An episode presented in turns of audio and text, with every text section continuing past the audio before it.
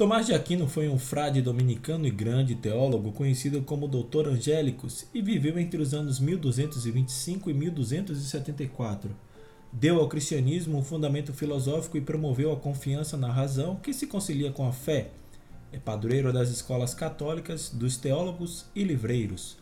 Hoje é quinta-feira, 28 de janeiro, e este é o podcast Santo do Dia, um podcast que conta as histórias e obras de alguns santos da Igreja Católica e aos domingos fazemos a reflexão do Evangelho do dia e também outros temas relacionados ao segmento católico.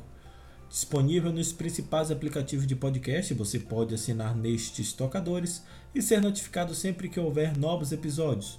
O nosso perfil no Instagram é o arroba podcast Santo do Dia. Eu sou Fábio Cristiano e hoje vamos falar um pouco sobre a vida de Santo Tomás de Aquino, doutor da Igreja e doutor angélico. Sejam bem-vindos ao Santo do Dia.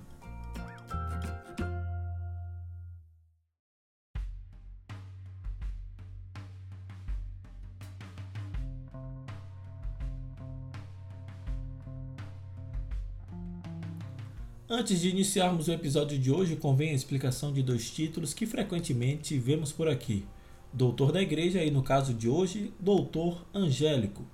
Um doutor é alguém reconhecido pela Igreja Católica como exemplo de santidade de vida, ortodoxia doutrinal e ciência sagrada. Atualmente, a Igreja conta com 35 doutores, sendo apenas três mulheres: Santa Teresa d'Ávila, Santa Teresinha do Menino Jesus e Santa Catarina de Sena. O nosso santo do dia de hoje, além do título de doutor da igreja, leva o título de doutor angélico ou doutor universal. Isso porque ele é considerado o maior nome da escolástica medieval e o mais venerado dos doutores da igreja. Ele foi responsável por conciliar o aristotelismo e a fé cristã numa elaborada apresentação da teologia natural. Você deve ter se perguntado: e o que é escolástica medieval? Segundo o portal Brasil Escola, o termo escolástica diz respeito à produção filosófica que aconteceu na Idade Média entre os séculos IX e XIII. Em comparação com a patrística, vertente anterior à filosofia medieval, sendo o maior representante Santo Agostinho de Hipona, a escolástica está situada em um período de intensidade do domínio católico sobre a Europa.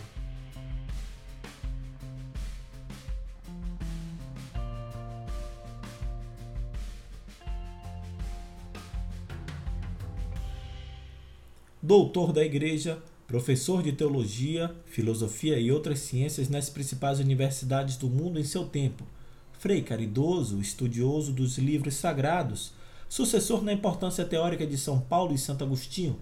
Assim, era Tomás de Aquino que não passou de um simples sacerdote.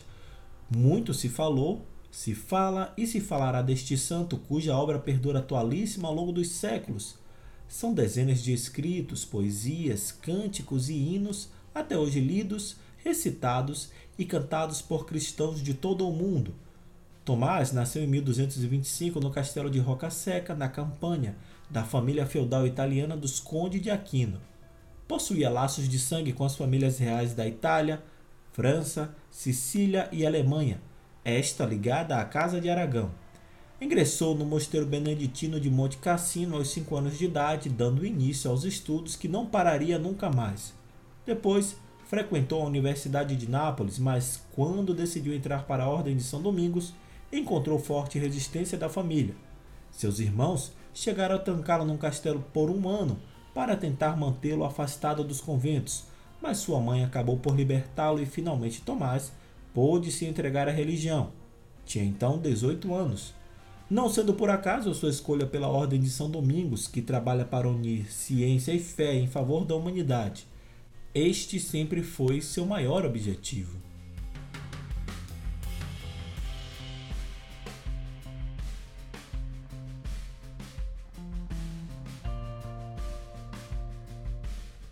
Aquino foi para Colônia e Paris estudar com o grande santo e doutor da igreja Alberto Magno, por sua mansidão e silêncio, foi apelidado de boi mudo, por ser também gordo, contemplativo e muito devoto. Depois se tornou conselheiro dos papas Urbano IV, Clemente IV e Gregório X, além do rei São Luís da França. Também lecionou em grandes universidades como a de Paris, Roma, Bolonha e Nápoles, e jamais se afastou da humildade de Frei, da disciplina que cobrava tanto de si mesmo quanto dos outros e da caridade para com os pobres e doentes.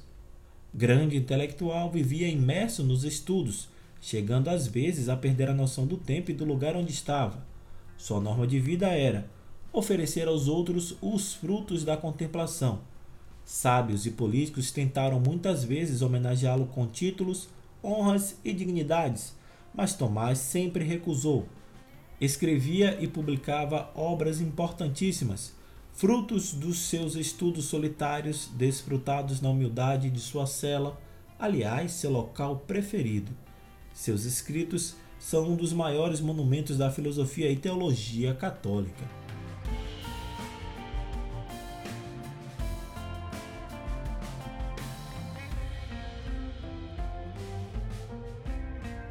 Tomás de Aquino morreu muito jovem, aos 48 anos de idade, no mosteiro de Fossa Nova, a caminho do segundo concílio de Lyon, em 7 de março de 1274, para o qual fora convocado pelo Papa Gregório X.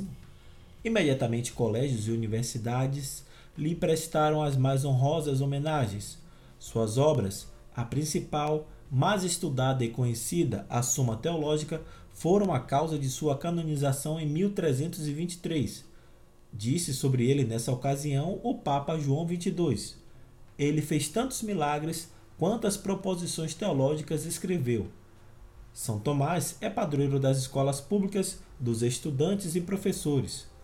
No dia 28 de janeiro de 1567, o Papa São Pio V lhe deu o título de doutor da Igreja e logo passou a ser chamado de doutor angélico pelos clérigos.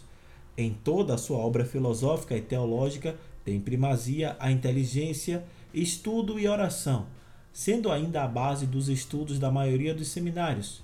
Para isso, contou com o impulso dado pelo incentivo do Papa Leão XIII, que fez reflorescer os estudos tomista.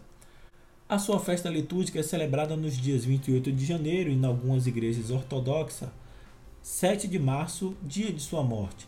Seus restos mortais estão em Toulouse, na França, mas a relíquia de seu braço direito, com o qual escrevia, se encontra em Roma. São Tomás de Aquino, rogai por nós.